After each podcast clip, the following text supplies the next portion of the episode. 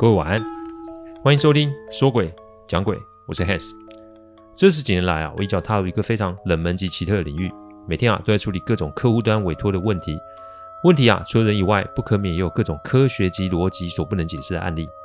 之所以会开这个音频，是想要与各位分享心存善念的重要性。你别以为鬼很可怕，因为在我看来，人心比鬼还要让人恐惧。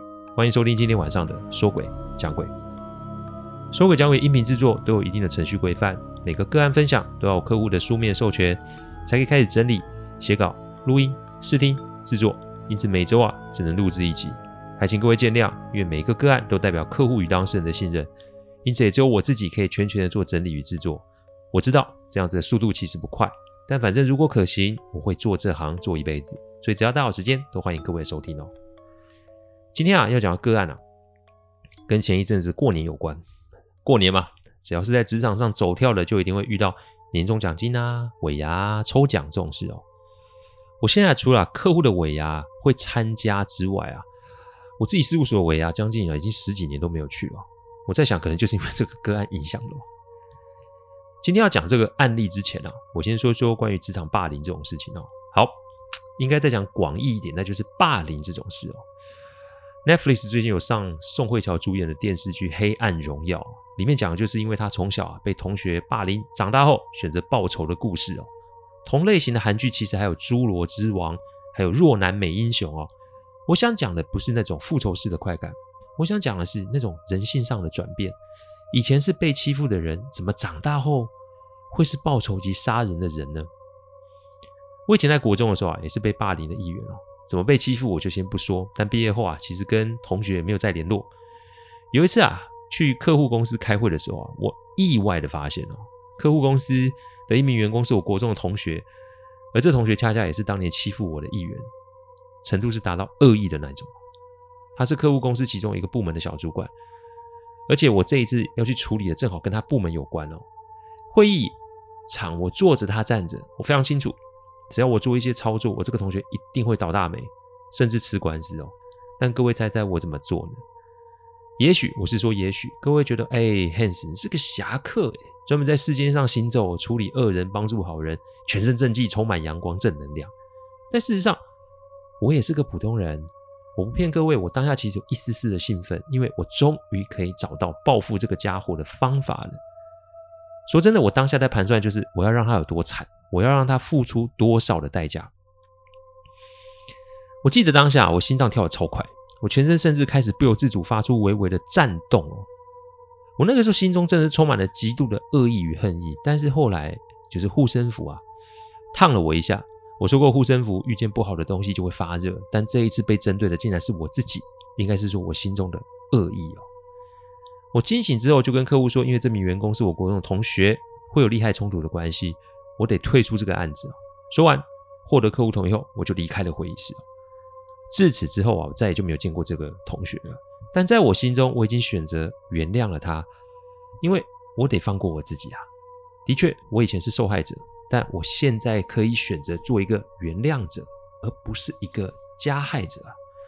我现在想说的是，人性中的魔性是我们人性中一个不可或缺的一环。成佛成魔，往往是在一念之间。我还记得为了这个事情啊，我还特别南下去找阿基哦。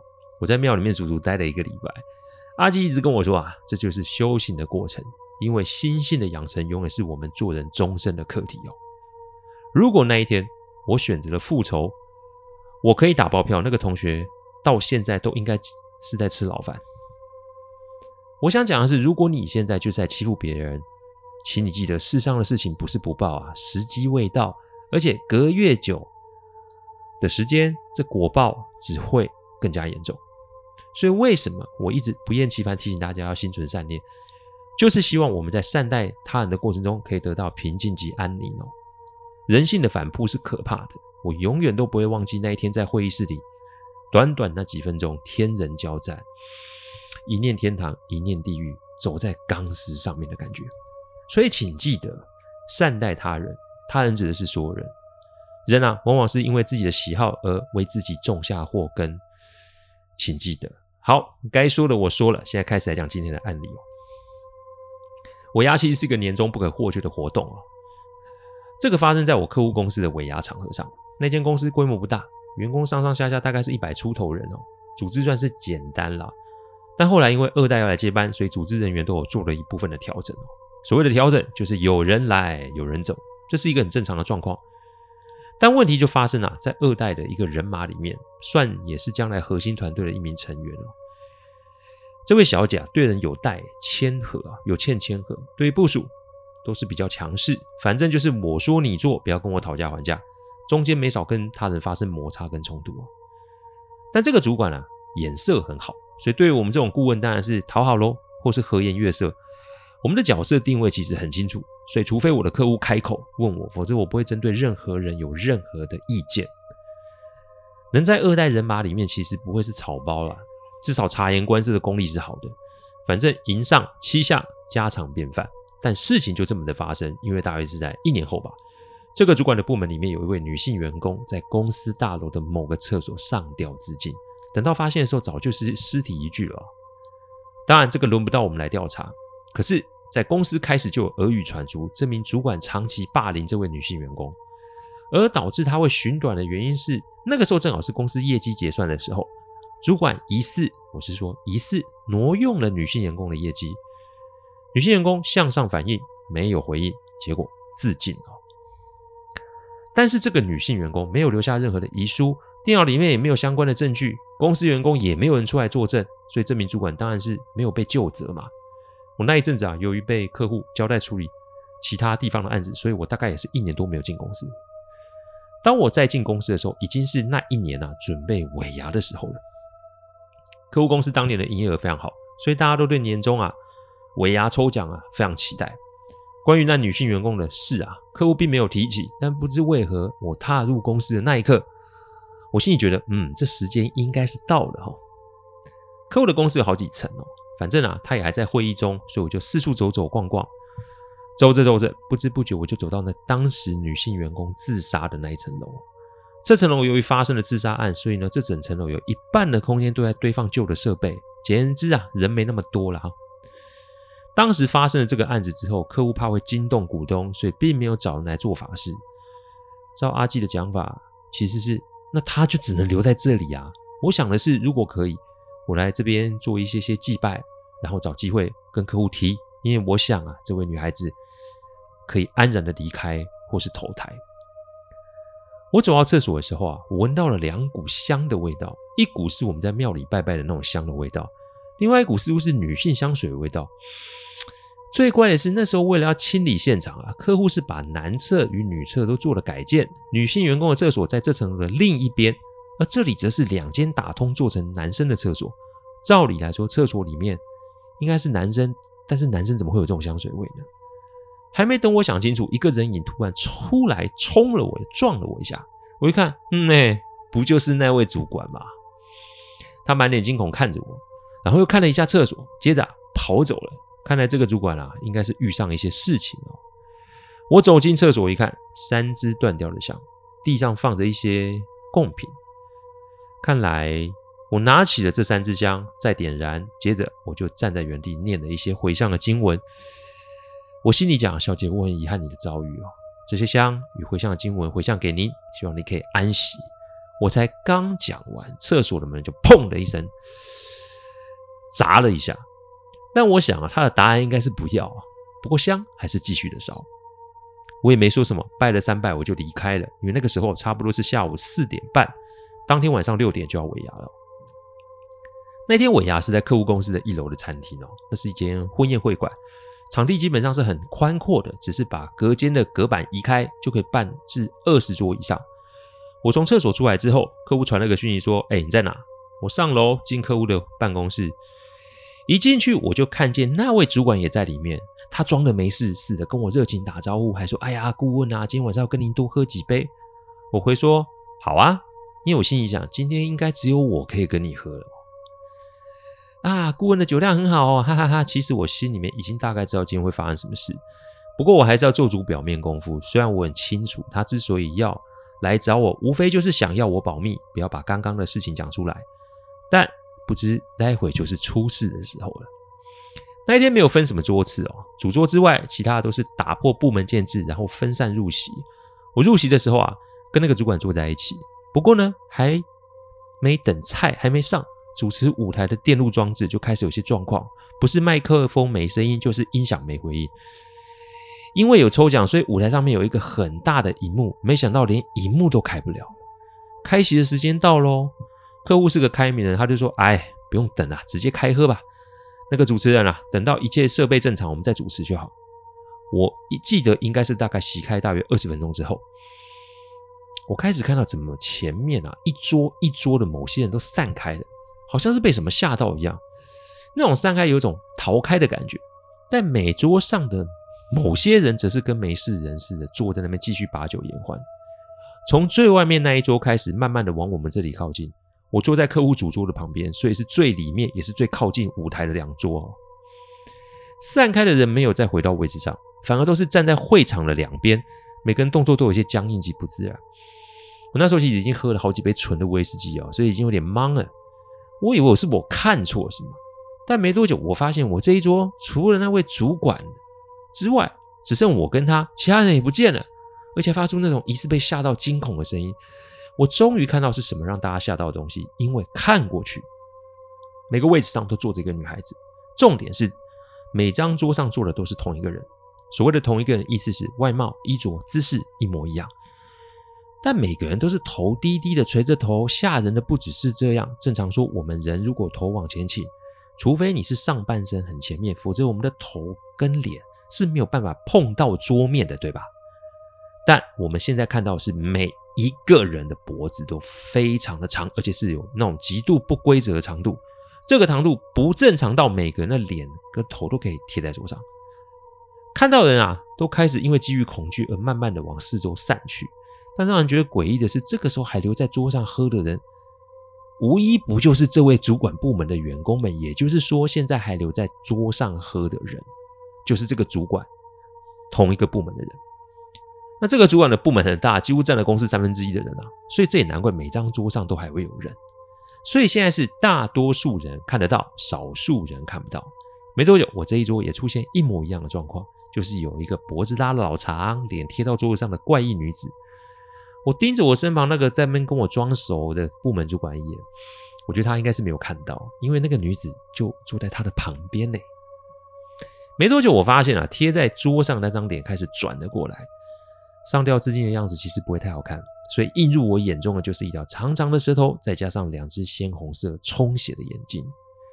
他先盯着我，发出了诡异的笑容。然后呢，就开始盯着我身边的这位主管了。虽然呢、啊，他的脸很恐怖，但我不觉得他有要伤害我的意思哦。因为现场应该是只有我看得到，但并没有逃开的人哦。换言之，我想应该是这个女孩子啊。我跟她没啥深仇大恨，然后吊死的人怨气啊，可不是普通的大。再加上客户事后又没办法会，死者又死在厕所那种比较阴的地方，一来一往啊，你不成厉鬼，我都觉得奇怪。但当我还在想的时候，那位女鬼，嗯，应该是说每个桌上的女鬼就开始伸出他们的手，慢慢的向还在桌上喝酒的人的咽喉开始掐了过去。没有多久，出鼻，嗯，此起彼落的咳嗽声开始响起，感觉像是呼吸不顺畅的样子。至于是客户那一桌啊，目前还没有什么状况，但我知道是因为客户身上啊，常年都带着一个开过光的观音玉像，所以应该是玉像关系啊，所以才让这个女孩子不能靠近啊。看来这个小姐应该是来寻仇的。但有必要一次谋害这么多人吗？如果真的出了事，那客户公司等同也是完蛋啦。不过眼下这个样子，我该怎么办嘞？阿纪常常说啊，我扛扛啊，就是说啊，当我啊想要救人的时候啊，我是没有在管对方是什么样的存在哦。在我们这个行业里面啊，早就是把人跟鬼画上等号，基本上人性的准则是差不多的。如果我现在当作没看到，对，的确这些要被报复的人，讲白一点是咎由自取，活该啦。但其他员工不也是无辜的吗？再是被这些被报复人，他们有家人啊。如果放着不管，那他们的家人又该怎么办呢？也许会有听众觉得，哎，你是不是管太多啊？这自杀女员工的女孩子也有家人啊，她的家人难道不孤不可怜吗？对，的确我可以理解大家心中的疑问及情绪，但这种方式真有办法解决问题吗？这其实就是一个轮回，而且如果你不挡下，那就会形成更多无解的轮回。再这么下去，受害人啊。没办法估计啊！想着想着，我咬了一下舌头，然后把血和唾液就往那个小姐脸吐了过去啊！我听到啊的一声尖叫，我整个人就醒了过来。其实我仍然在那间厕所里面啊，三支香还在烧着。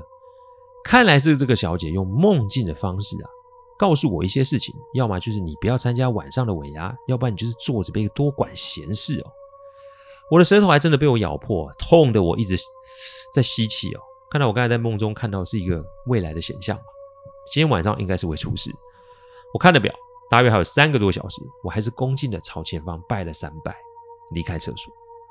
走出来之后啊，后面厕所大门发出“砰”的一声，看来他被我刚刚那个动作给伤了一下，但立场不同嘛。虽然我确定你是含冤自尽，但也不代表你可以狭怨伤人吧？而且一次要伤这么多人，这铁定是有果报的嘛。不过我总不能闯进客户会议室说：“哎，我跟你讲，我刚才梦见这个事哦。”正所谓啊，解铃还须系铃人。看来我得找这位主管，从他身上下手会比较快。想到这里啊，我就径直直接走到那个。主管的部门，我的身份其实全公司都知道啊。我可是在这边是有自己办公室的，所以大家是知道我的哦。我敲了敲主管的办公室，他看见我后，脸色有些不自然，但是还努力的向我微笑，还是请我坐了下来。我伸直舌头，指了指我舌头上的伤口，我说：“你干了什么事？你自己知道。”我也不管他的辩解，我便把我在梦中看到的都跟他说了一遍。他听完，整个人就是僵在那里，因为我怎么可能连桌次都知道？我怎么可能连他今天晚上想要坐在我旁边，以防我去找客户透露我刚刚在厕所撞见他的事情？人生就是这样子啊！你到了这个时候，还是要极力一试撒谎，以求自己内心的一时的心安啊！主管还是大呼小叫要下属去拿西瓜上来给我擦啊，还说今天晚上舌头受伤，看来是不能喝了，要不要帮我准备其他的东西？反正就是一直扯啊！我静静的看了他大约五分钟，我说：“你有没有什么要跟我说的？”有。尽快，不要等一下事情不发扣，一发不可收拾再讲哦，因为到时候说什么都来不及了。这位主管还是装没事的在应付我，我叹了一口气，我说：“好吧，晚上见。”但没多久，这主管就出事了。到了客户办公室啊，我没多说什么，因为没多久事情就开始慢慢发生。楼下尾牙茶餐厅发电机组无故故障，而且是在开桌前半小时才发生的。后来用了紧急发电机才解除了这个状况。但这个状况其实已经让现场的工作人员啊手忙脚乱了。舞台的音响有问题，一下爆音，一下静音，现场反正就是状况不断。客户下来的时候看到也是傻眼，还有大多数员工都还没到场。现场大约只有三十几名员工及餐厅的工作人员。客户就说把开席时间往后延，争取一下处理的时间。我记得大约五分钟后吧，我们被舞台主持人的尖叫声吓了一跳。因为不知道什么时候有一位女子走上了舞台，手中点着白色蜡烛，整个人用一种极其扭曲的姿势一步一步往前走，感觉就是啊，四肢僵硬，再加上头歪一边。因为那天会有抽奖，所以其实每个员工身上都会贴一张员工的名条，而且为了要增加效果，员工的名条都很大张诶，目的就是为主持人在台上就可以远远看到，并大声的把员工的名字念出来。结果客户一看。吸了一口凉气，我一看也彻底毛了起来，因为那个名字就是之前在厕所自尽的那个员工的名字哦。大多数人都被吓得不讲不出话来，我们就看着那个拿着白蜡烛、穿着白衣服的女子，继续用她那怪异的姿势慢慢靠向主持人。主持人这个时候其实吓到腿都已经软了哦。我上了舞台啊，我把主持人带了下来。这时候我就听到一个声音，就嘻一个尖笑声。说你很喜欢管闲事哦，那你当时候为什么不管管我的事？那种尖锐不协调的声音从我背后响了起来。我想我应该是知道是是谁了。我转身盯着他，我就说冤有头债有主。诶，你真以为所有事情都是别人造成的吗？你说为什么我不管？那我问你，你为什么又不来找我反映啊？你为什么不找家人报警？你又为什么想办法不想办法去做法律咨询？你又为什么用自杀这种方式来解决问题啊？你要是对我有什么怨气啊，你大可以来找我，我不会逃避哦。你就做你想做的，但我提醒你，世上的事情都是有因果的，种什么因得什么果，一切都是有选择的。说完，我站在舞台上的一侧，看他想要干嘛。这个怪异的女子就拿起了麦克风，断断续续的跟客户说：“老板，我的奖金呢？你要不要把欠我奖金也还我啊？”人呐、真的不能做亏心事啊。客户基本上啊被吓到腿软，已经坐到地上一动都不能动了。看来客户对这位员工自杀的案子，应该也是知道一些什么才是。所有在场的人都被吓得大气都不敢喘一声。这女子继续说：“你们其实都看见我被欺负，为什么大家都不帮我呢？”啊，史蒂芬，你上来帮我颁奖啊！史蒂芬就是我客户的名字哦。你得奖了，我说了这句话。你的冤屈让我来调查及处理，你的家人由公司来安排及照料。谁伤害你，我一定会把人给找出来。但不要在这里伤及无辜，因为那没有办法把你死而复生。我说到的话，我就做到。你觉得怎么样？砰的一声，这个女孩子啊就昏在舞台上。我走过去看，哼，这不就是刚刚那位主管吗？手上是满满的抓痕跟被捏的痕迹。看来这段日子他应该被折磨得不轻哦。那天尾牙怎么收拾的我不清楚，但我很清楚后来这位主管的下场是什么。这位主管就这么的疯了。每天啊，自言自语，时不时的笑，时不时的哭。他的家人啊，求尽名医，甚至找了很多宗门来看，都没有什么效果。因为啊，讲一句白的，你害人丧命还可以全身而退，老天就不叫老天了啦。那至于那名女子啊，我说到做到，客户办了场隆重的法会，南下把那名女子的家人，其实只剩父母及一个妹妹，都接到北部来哦。说也奇怪哦，等到法事做完了。然后那名女孩子的家人啊，被妥善的安置后，这个主管竟然就好嘞。他，找到这家属，跪下来认错，说自己做错了什么，而从今往后，这个照顾家人的责任就由这位主管来承担了。这位主管目前还在客户公司里面任职哦。我之前遇到他的时候啊，多了谦卑啊，少了油条。定期啊，去女孩的灵前上香，告诉她家人的状况。我听他说，他打算让他这个女孩子的妹妹大学毕业后来公司实习，这也算是一个不错的安排哦。人心为善为恶都在一线之间，这个女孩最终还是选择了原谅与宽恕。鬼能如此，更何况是我们人呢？我用这个案例提醒大家，你不要小看我们的念头哦。一念天堂，一念地狱，在这个案例中可以说是有最好的呈现哦。谢谢大家赏光，然后请喝杯温开水再去休息。我讲的不是什么乡野奇谈，我讲的都是真实发生的案例，所以希望就是劝大家心存善念，祝各位有个好梦。我们下周再来说鬼讲鬼，各位晚安。